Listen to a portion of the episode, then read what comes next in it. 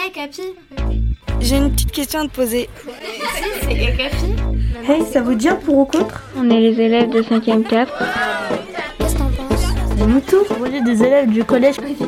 Je suis en 6ème. Et tu pour ou contre Je suis en 3ème. Tu es pour ou contre Je pense que je suis contre. Moi je suis pour. Et pourquoi Bah je sais pas. T'es pour ou t'es contre Alors moi je pense comme toi.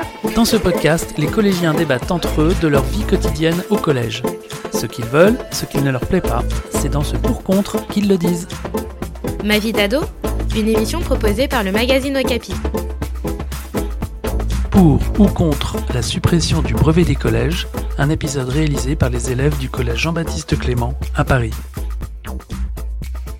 Pour euh, la suppression euh, du brevet, euh, je pense qu'on ne devrait pas euh, mettre autant de stress euh, sur euh, des élèves d'à peine 15 ans. Mais euh, en même temps, si on n'avait pas le brevet et qu'on arrivait en seconde totalement déboussolé, ça générait aussi un stress. Oh là là, euh, j'ai pas du tout les notes de l'année dernière, euh, j'ai pas été assez préparé, etc. Cette pression, justement, on en parle beaucoup, euh, elle peut euh, enfin, gâcher, entre guillemets, euh, la fin de troisième, donc euh, la fin de collège.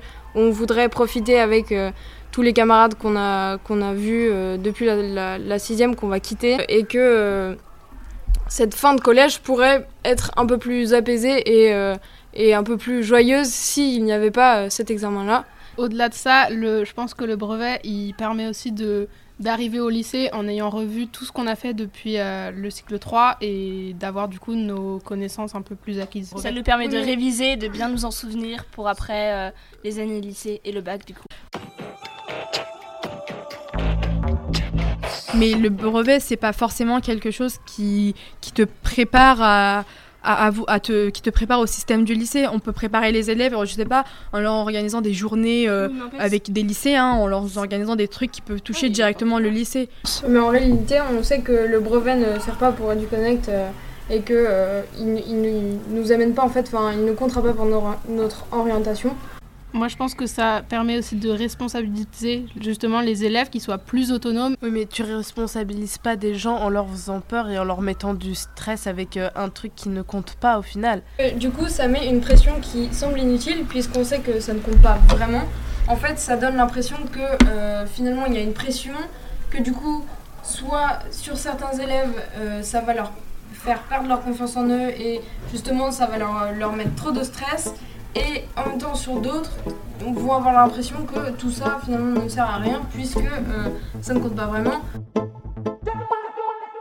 Et après, euh, le brevet, c'est non seulement des épreuves écrites, mais c'est aussi euh, des épreuves orales. Et euh, l'oral, bon, il y en a au bac, mais après, euh, tout ce qui est entretien d'embauche, etc., c'est des choses qui vont nous servir dans la vie. Oui, les, les oraux, ça peut nous servir tout au long d'une vie, mais les écrits, au final, ça nous suit jusqu'à la terminale, puis c'est plus trop, euh, trop important après. Vu que c'est une épreuve nationale, ça touche tout le monde, que tu veuilles après devenir banquier, pêcheur ou euh, t'orienter dans le professionnel, technologique ou général. C'est commun à tout le monde, donc c'est aussi, je pense, ça l'intérêt, c'est que tout le monde arrive, ou qu'il aille à peu près au même niveau de connaissance. Ça peut aussi, euh, donc le brevet peut aussi mettre un, un stress et on va se focaliser dessus. Ce qui peut aussi détourner derrière de l'orientation et de ce que nous on veut vraiment faire. Ça, je pense qu'il y a aussi une question de focalisation sur les notes, sur euh, le brevet blanc, etc.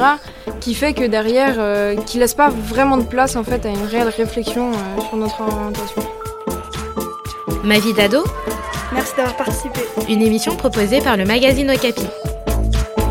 Aux auditeurs de Capi de se faire leur idée maintenant. À très vite pour un autre débat.